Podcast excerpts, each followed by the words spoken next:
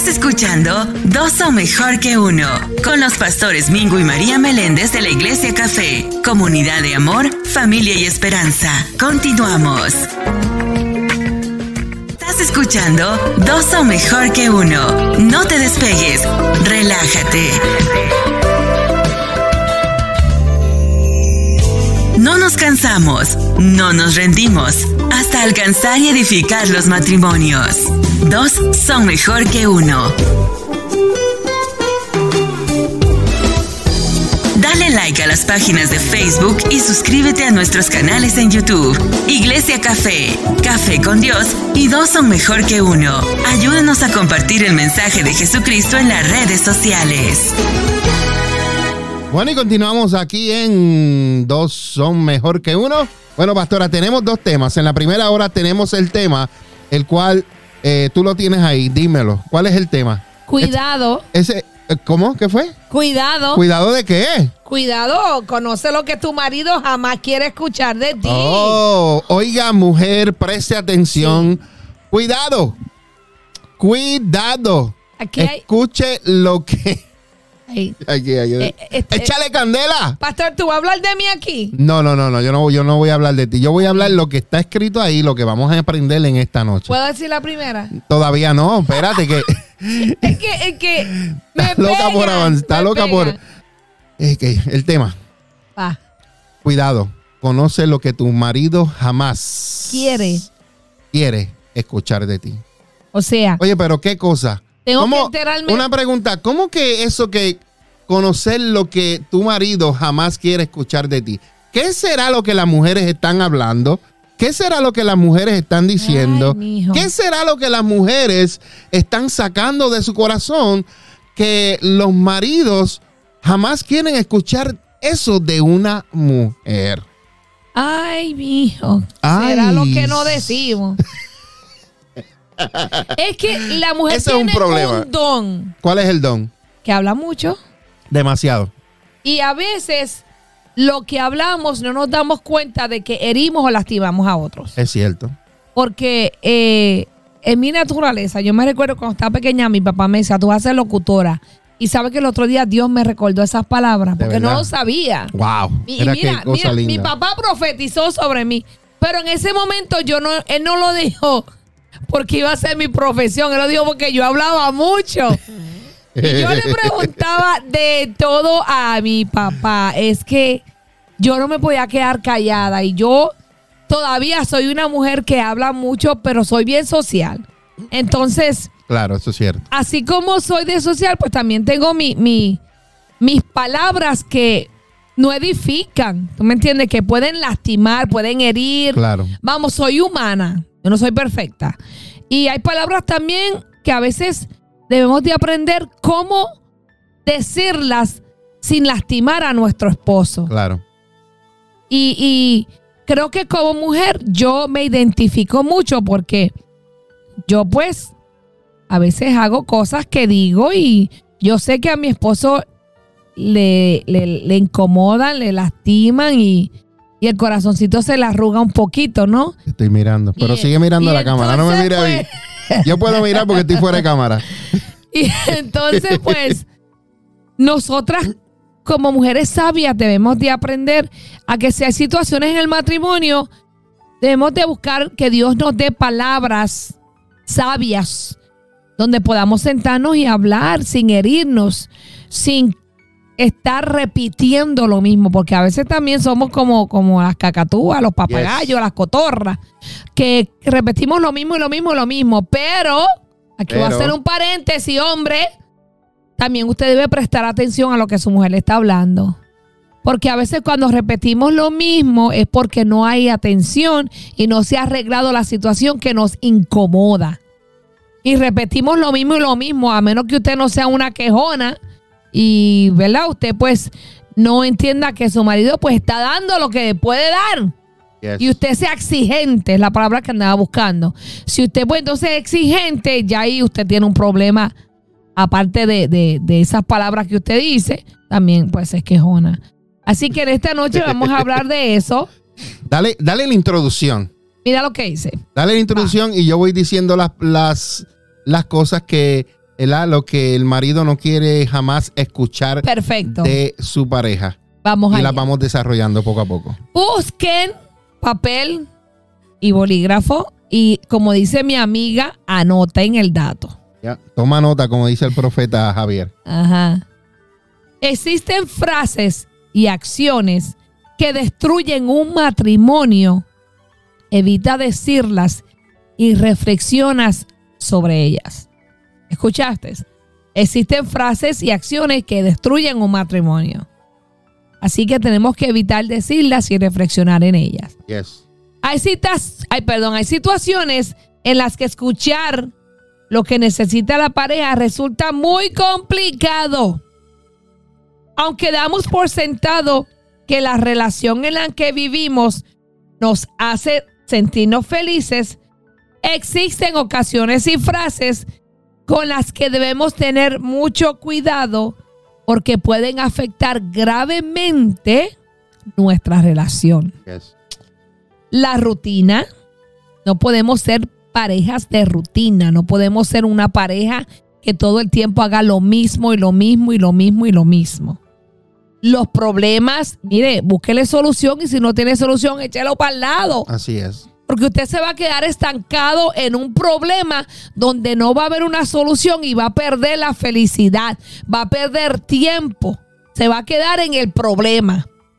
El cansancio, no se queje mucho, si está cansado, descanse. A mí Dios me mandó a descansar porque me cansaba y me quejaba. El estrés, no deje que el estrés tome control de usted porque el estrés destruye a las personas que amamos, destruye nuestra salud y nos destruimos nosotros mismos. El estrés no son buenos aliados para ser siempre optimistas y estar de buen humor. Uno de los graves errores que se cometen en todo matrimonio es que se descarga toda frustración, enojo y descontento con la pareja. Yes. ¿Cuántos lo han vivido? Yo lo viví. Ah, deja, quiero levantar las manos yo también. Yo, ay señores, era una bomba de tiempo.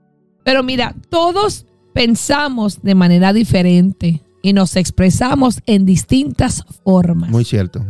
Pero hay frases que tu esposo no quiere escuchar nunca de ti. Y le vamos a dar unos ejemplos. Adelante, pastor. ¿Estamos listos para eso? Ay, Dios mío, esta me duele. ¡Hey! Vamos allá. Ay, cómo Vamos allá. Bueno, las cosas, conoce lo que tu marido jamás quiere escuchar de ti. ¿Mm? Número uno, Mm. quejas constantes. Si vives lamentándote y quejándote por las dificultades, el trabajo, la salud deteriorada, las responsabilidades de tu hogar o de todo lo que te rodea y se lo expresas a tu esposo buscando en él un apoyo, comprensión o palabras que te reconforten, cometes un grave error. Lo único que desea escuchar de ti son cosas buenas como tus logros y los momentos exitosos de tu día.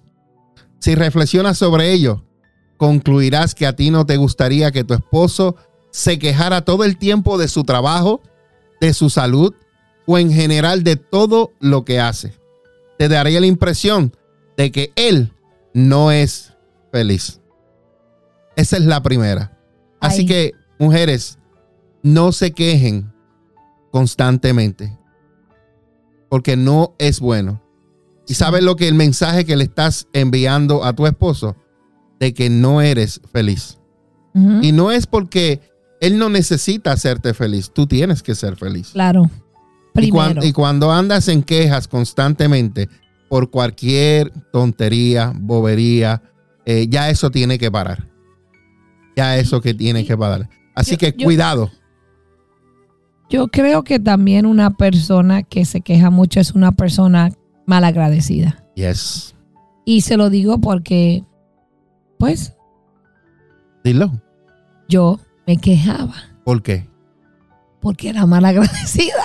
Porque era mal agradecido. ¿Y sabes por qué me quejaba también a veces? Y voy a hacerlo.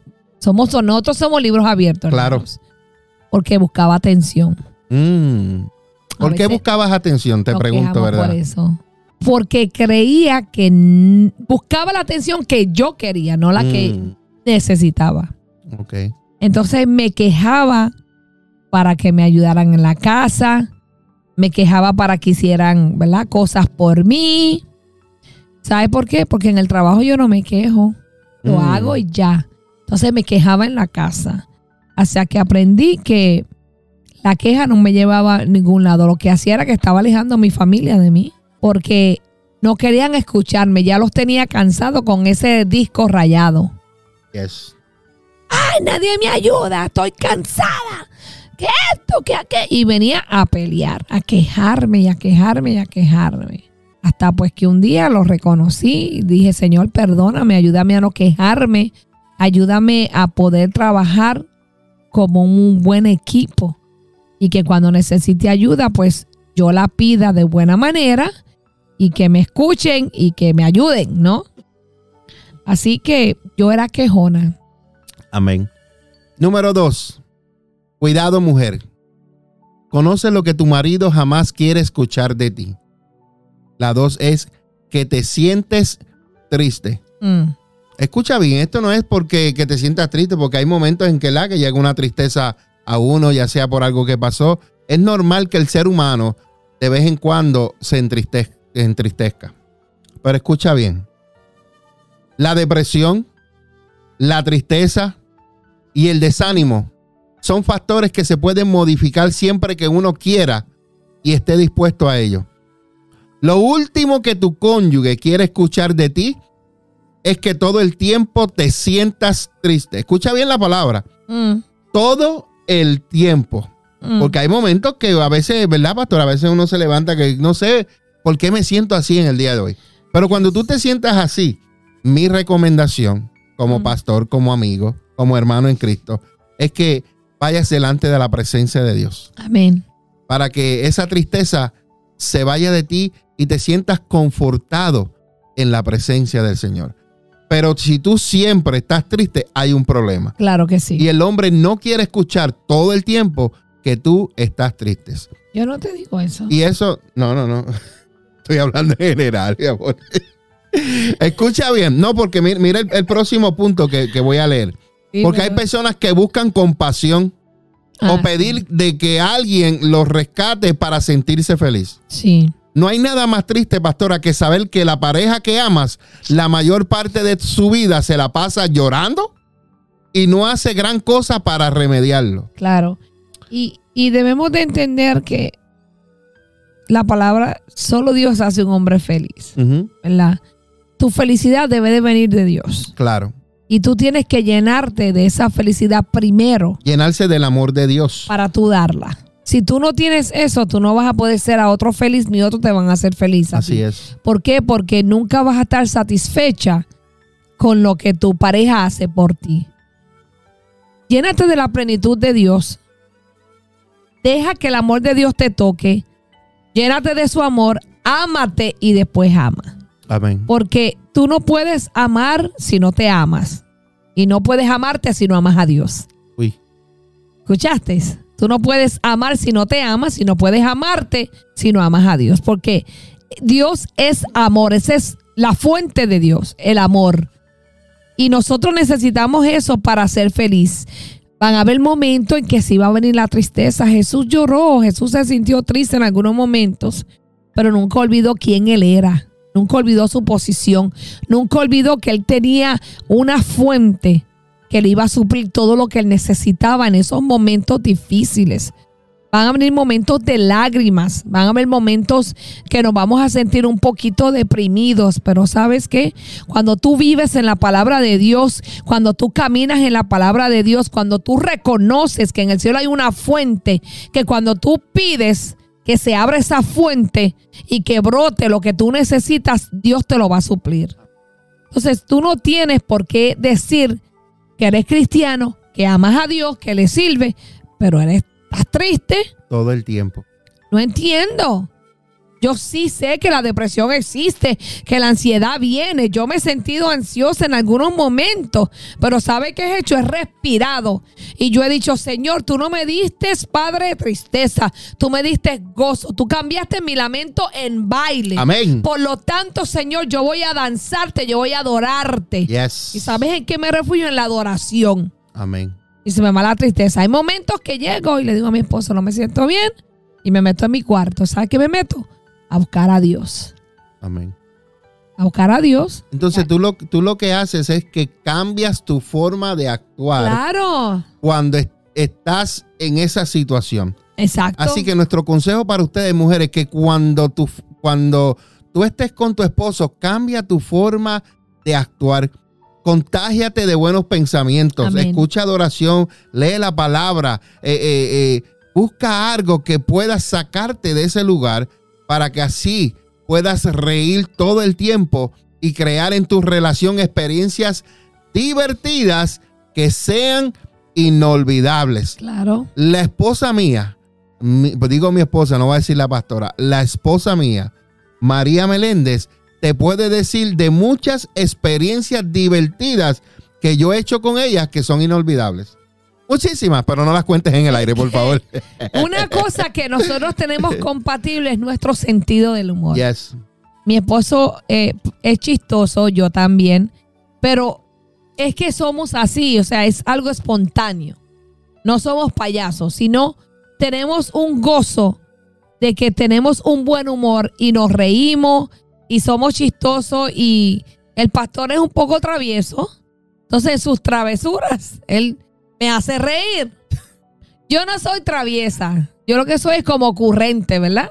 yes. Se me ocurren cosas y salgo con unas cosas que nos morimos de la risa porque no hay remedio. Pero yo creo que nosotros tenemos gozo, ¿verdad? Yes. Yo no, No, soy y- y eso- ¿verdad? Y eso es un fruto del Espíritu, porque eh, el primer fruto del Espíritu es amor. Tenemos que estar llenos de amor. Amén. Después paz, gozo. claro. Necesitamos tener esa alegría que viene del Señor cuando estamos llenos de Él a plenitud. No podemos dar a alguien algo que no hemos recibido. Recibimos el amor de Dios, podemos compartir el amor de Dios. Recibimos la paz de Dios, la podemos impartir la, parte de- la paz de Dios. Podemos recibir el gozo y podemos dar el gozo a otras personas. Amén. Que la Claro gente sí. vean en nosotros que estamos lle- llevando una vida de plenitud en el Evangelio. Porque hay muchas personas, pastora, que están sirviéndole a Dios, pero sus rostros no, no concuerdan con el Evangelio que están viviendo, porque viven amargados, viven con caras largas, viven tristes. Pero ya no es el momento de vivir triste, es el momento de reír en todo tiempo y crear en tu relación esas experiencias inolvidables, Claro. divertidas. claro Así que, sí. cuidado, conoce lo que tu marido jamás quisiera escuchar. La número tres, que no tienes dinero. Mm, mm, mm. No te quieras meter en camisa de once va- varas Claro. si lo que deseas es tener un matrimonio feliz en toda tu vida. Hablar o expresarte mal de sus padres, Ujú. hermanos. Espérate, estoy leyendo mal. Estoy leyendo no la tienen 4. dinero. Estoy leyendo la 4 cuando es eh, La la tres. 3. Ujú. Disculpen. Que no tienes dinero.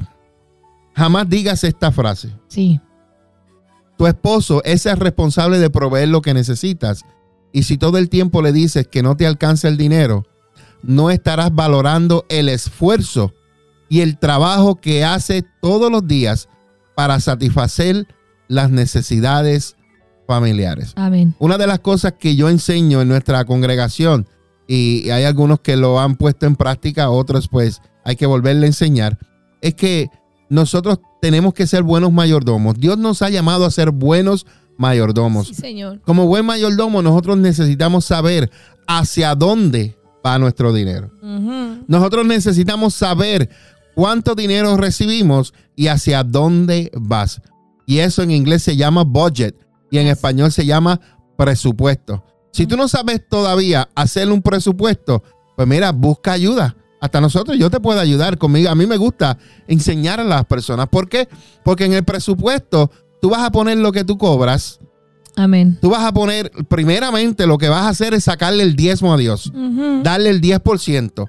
Después En el 90%, ahí es donde tú vas a, a- a detallar cuáles son tus gastos. Claro. Y tiene que haber un sobrante. Y en ese sobrante hay un principio, pastora, que yo aprendí que lo, lo comparto mucho. Es el principio del 10, del 20 y del Del 70. 70. Te explico. Cuando es el del 100%, tú lo divides en 10, 20 y 70 y hace 100. Ujú. El 10% es el- el- lo que le pertenece a Dios, el diezmo. Amén. El 70% es lo que tú vas a usar para tus gastos y el 20% es lo que tú vas a usar para guardar. claro que sí. Porque tenemos que ser personas sabias y guardar para los tiempos difíciles y así tener algo guardado, ahorrado. Hablaba Amén. yo con unas personas eh, en, hace, hace uno, un tiempito atrás, o en esta semana creo que fue pastora, y le decía que cuando yo más joven iba siempre a la casa de mi mamá cuando necesitaba dinero y mamá, y mamá me decía, vengo ahora, voy a buscar. Iba a la gavetita de ella y de allá salía de, de su gavetita con sus 100, con sus 200 y ella ganaba menos que yo y siempre, Siempre tenía, tenía y guardado. siempre tenía dinero guardado. ¿Por Increíble, qué? ¿verdad? Porque ella aprendió a guardar.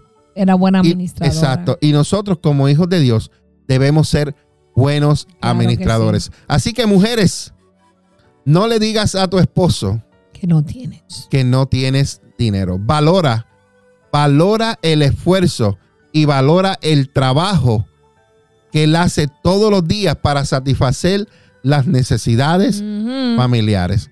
La número cuatro, el hombre pastora no quiere escuchar a una mujer hablando mal de su familia. Claro. Mm-mm. No te quieras meter en camisa de once varas si lo que deseas es tener un matrimonio feliz toda la vida. No hables de su papá, no hables de su mamá, no hables de sus hermanas. Hablar o expresarte mal de sus padres, de sus sobrinos, de sus tíos y sus demás familiares te puede acarrear graves problemas. Mm. Lo recomendable es aprender a aceptar a la familia de tu esposo y a respetarlos. Claro que sí. Hay algo que, que es importante. Cuando tú te casaste con tu esposo, te casaste con él. Cuando él se casó contigo, se casó contigo. Claro. Pero también viene un baggage, que es la familia. Eso no quiere decir que ellos se van a estar metiendo en tu vida o en tus problemas o en tus situaciones, pero hay que amarlos, Claro que sí. porque ya vienen siendo parte de la familia. La familia Oyola es parte de mi familia y la familia Meléndez es parte de la familia de mi esposa. Amén. Así que, por favor, mujer, nunca hables mal de la familia de Tu tu esposo. Así que, escucha bien, amada. Cuidado. Conoce lo que tu marido jamás quiere escuchar de ti. La número seis y la última, pastora, es que tú eres La número 5. la número cinco. Ah, El pastor, una. el pastor va acelerado. Mira, que hay que terminarlo. El, el, el- el loncho, un paréntesis, dígame. Eh, cuando, cuando nosotros nos casamos, nosotros unimos familia, nos separamos. Sí, venimos a ser uno cuando nos unimos en matrimonio, pero eso es personal. Ahora, cuando viene a ser la familia que dejamos atrás, venimos a unirla. Yes. No venimos a separarnos, no venimos a decir la tuya es mejor o la mía es mejor que la tuya, que tu hermano esto, que tu hermana aquella. Eso ya lo vivimos y no sacamos nada. No sacamos nada. Mejor, como dice, como me dice mi esposo, calladita te ves mejor. Cuando tu esposo te invite a ir donde tu, donde su suegra, acuérdate que tú te casaste con él. Si tu suegra no te acepta, respétala. Si no te quiere, valórala. ¿Sabes por qué? Porque con tu testimonio tú te la vas a ganar. Te lo dice una mujer que lo vivió. Que mi suegra y yo al principio chocábamos. Hasta que Dios un día me dice, mírala, tú la vas a cuidar. Y yo le digo, Dios, tú eres loco. Yo Mm. cuidarla. Y llegó un momento que ella se enfermó bastante y la que la cuidaba era yo. La llegué a cuidar, llegué a ser su um, home attendant y la gloria y la honra para Dios pudimos establecer una relación donde ella comenzó a confiar en mí y nos hicimos buenas amigas. Y yo la regañaba, pero también la ñoñaba. Mm. ¿Sabe por qué? Porque entendí que esa fue la mujer, el instrumento que Dios usó para darle Amén. vida, traerlo al mundo a este hombre que hoy en día pues llamo mi esposo. Y sin ella pues él no estuviese a mi lado. Así es que le doy gracias a Dios por el momento que nos las prestó. Igual que mi suegro cuando vamos a Puerto Rico lo visitamos. Tremendo hombre también. Yo sé que me ama a su manera, pero me ama, me respeta. Y yo sé que también me admira, porque ha visto que a pesar de que mi esposo tuvo pues sus dificultades en, su, en sus relaciones anteriores, aquí llegó una, mira, una sabia yes. que supo ganárselos a todos por sabiduría. Amén. Amén. Así es. Vaya. Cinco. Continuamos. La número 5. La número 5 Dice es. fuerte, muy fuerte, como dice Julio. Ay, ay, muy ay. fuerte. Esta, esta sí, oído. esta sí que es fuerte. El hombre jamás, jamás quiere escuchar de ti que no te satisface en la intimidad. Wow, imagínate. Si crees tener problemas en la intimidad con tu marido, lo mejor es resolverlo directamente con un especialista o platicarlo abiertamente con tu esposo. Evita, escucha bien, mujer. Evita decirle que él no te satisface en la intimidad y menos al frente de sus amistades. Esta frase es demasiado agresiva y puede llegar a afectar su seguridad y su autoestima Como hombre. como hombre. Así que si tú no te sientes satisfecha, lo mejor es sentarte con tu esposo y platicarlo. No vayas y lo platiques a su familia o a tu familia o nunca le digas nada al frente de tus o de sus amistades para que así él no se afecte y tenga bajo estima. Es- Este es un punto muy Delicado. delicado. delicado porque esto es un punto que marca tanto al hombre como a la mujer. Yes. O sea, cuando tú le dices a tu pareja que no te satisface íntimamente, le estás diciendo que como hombre, pues no es lo suficiente Yes. para satisfacer tu necesidad o tu deseo. Y creo que hay maneras de uno decirlo muchas veces. Nosotros, que ahora estamos en los caminos del Señor, creemos cosas que nos dicen cuando venimos a los caminos del Señor. Si usted es cristiano y usted no tiene mucho conocimiento sobre lo que es la sexualidad en un matrimonio cristiano, yo le oriento a usted que usted busque ayuda. Porque hay cosas que no se deben hacer y hay cosas que sí. Y las que creemos que sí se pueden hacer, no las hacemos. Y las que no podemos hacer, las hacemos. Entonces ahí es cuando comienza un poquito esa insatisfacción porque no estamos, número uno, dando y haciendo lo que necesitamos para complacernos. Yes. La palabra dice que todo lo que Dios creó fue bueno, Yes. pero también dice que no todo nos conviene. Así mismo. Debemos de orientarnos y debemos de amarnos primero nuestro cuerpo, porque cuando tú te miras al espejo tú ves la creación de Dios. Así es. Por ejemplo, la mujer a veces se siente eh, que ya no gusta, que ya no es deseada por las marcas de su cuerpo, porque echó un- unas libritas de más, porque tiene estrías. El hombre igual se siente así. Lo que pasa es que el hombre no, es- no se expresa como nosotras. Pero debemos de entender que el hombre tiene sentimientos también. Y que muchas veces los herimos cuando hablamos cosas así a lo tirado. Y más cuando hay una discusi- discusión. Yes. O ya cuando nos dejamos, nos insultamos. Ah, tú no me hacías sentir bien. Yo nunca me sentí mujer contigo. Eso se oye feo, mujer. Muy feo. Eso se oye feo, porque ahí la que quedas mal eres tú. La que queda ahí como mentirosa, como que estaba fingiendo eres tú, no el hombre. El hombre sigue y vuelve y lo intenta nuevamente. Yes. Así es que si tienen problemas en esa área, busquen ayuda. La ayuda está. La ayuda está. Está, eh, eh, el recurso está. Está el aprendizaje. Tú solamente tienes que aceptar que necesitas ayuda. Y a veces el problema no es el hombre, a veces el problema es la mujer. Yes. Porque estamos heridas o porque a veces fuimos abusadas sexualmente. Cuando vienes a ver en la sexualidad, tú pones la pared. Y el problema eres tú. Entonces tú no te satisfaces y le echas la culpa al hombre. Cuando en realidad hay raíces que están dentro de ti que no has sanado, no has cortado, perdón, y hay heridas que no has sanado, que no te dejan disfrutar a plenitud la intimidad con tu esposo. Yes. Así es que busca ayuda porque la ayuda existe. Yo la busqué Amén. y soy feliz. Así es. Y qué bueno. Ay, qué linda, mi amor. Qué bueno. Qué bueno que Dios creó eso. Yes. Amén. De verdad, de verdad que sí. Así que tenga cuidado, eh, mujer. Parece como que le estuviera tirando a la mujer en el día de hoy. No, yo no estoy tirando. Esto- estos son warnings, estas son precauciones. Exacto. Porque a veces la mujer no se da cuenta, mi amor. Sí. Por eso es que traemos esto. Porque a veces la mujer no se da cuenta que se queja constantemente. Te Claro. voy a hacer preguntas. ¿Tú te dabas cuenta que te quejabas constantemente? Oh, Exacto.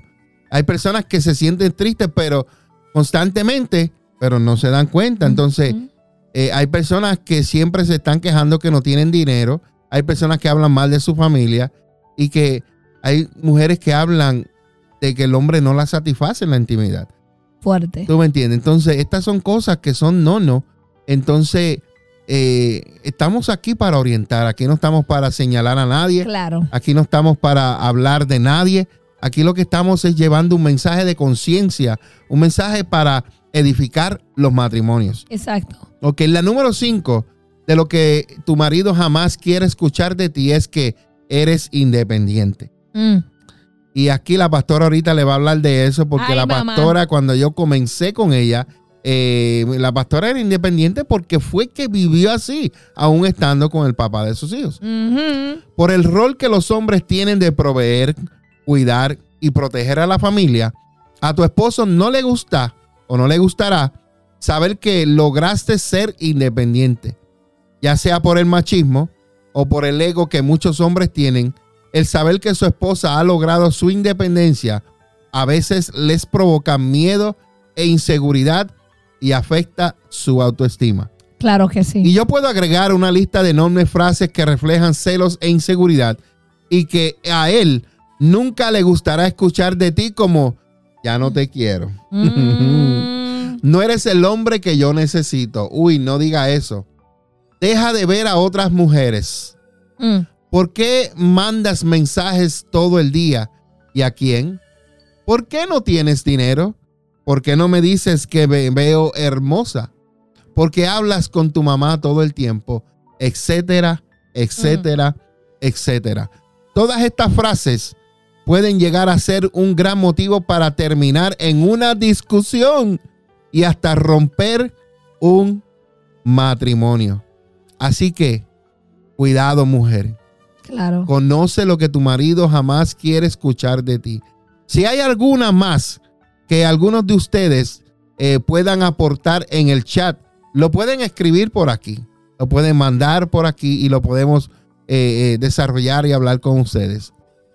Reflexiona en esta hora y evita decir frases o tener acciones que puedan romper con tu matrimonio y con tu vida. Pastora, ¿qué me puede decir de la, de la última que hablamos de la independencia? Esa era yo. Esa era usted. Yo desde los, puedo decir como desde los 12 años me sentía independiente, maduré antes de tiempo y comencé a trabajar muy temprana edad, comencé a generar dinero y siempre que comenzaba un trabajo entraba como una empleada y terminaba siendo jefa. Mm. Por la gracia de Dios, la honra para Dios. Aunque no tuviera, eh, como te digo, Eh, eh, los certificados necesarios, Dios me ponía eso ahí en plato, en bandeja de plata. Y me comencé a meter en la mente que yo era una mujer independiente que no necesitaba a nadie.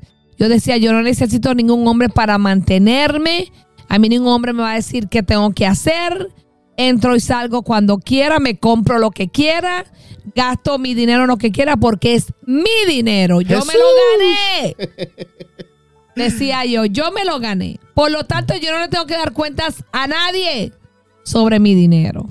Wow. Y eso lo que hacía era que estaba haciendo en mí un ego. Porque me encerraba en mí misma, me creía la súper, súper, súper mujer que no necesitaba nada ni nadie para sobrevivir. Wow. Y entonces, ¿qué pasaba? Que cuando yo sentía ese vacío y esa soledad, me aferraba al trabajo. Mm. Y a veces trabajaba desde las como 8 de la mañana a 9 de la noche. Sí, hacía dinero, muchísimo dinero hacía. Pero tenía un vacío dentro de mí. Mm. Y trabajaba dos trabajos.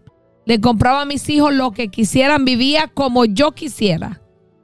Me compraba lo que quisiera. Yo no preguntaba precio. Me gustaba, lo compré y se acabó. Pero había algo dentro de mí que me hacía falta. Entonces, aprendí que no es ser independiente, es ser suficiente. Yes. Es la diferencia. Aprendí a que puedo ganar 30 dólares la hora, pero eso no me va a satisfacer como me satisface el amor de Dios. Puedo tener los lujos que tenga, pero si en mi corazón no está Dios, pues de nada vale que tenga lujo. Así es que es bonito cuando tú trabajas en equipo con tu pareja, es bonito cuando el dinero se comparte, es bonito cuando eh, se sale a comer y uno paga y el otro paga en la otra ocasión, es bonito que, que mi esposo me diga, te toca a ti echarle gasolina a la guagua. es bonito cuando mi esposo me invita a comer y me dice, yo invito, pero tú pagas. Es bonito, ¿sabes por qué? Porque me siento lograda, me siento capaz poder aportar. Esa es la palabra que debemos de, de buscar, que seamos portadoras. Amén. Así es que nunca te sientas mejor que nadie, nunca te sientes independiente porque nosotras sí necesitamos a Dios y sí necesitamos un hombre, Amén. necesitamos una pareja. Amén. Amén. Y cuente un poquito más, un poquito más, pastora, de, de esa experiencia de, de cuando viniste eh, a, a estar conmigo, ¿verdad? Como, como los problemas que tuvimos, eh, las peleas y todas estas cosas. Le un voy a poquito. hacer un es, es un poquito a lo- a- a- para poder entrar. Ya mismo vamos a una pausa musical y regresamos.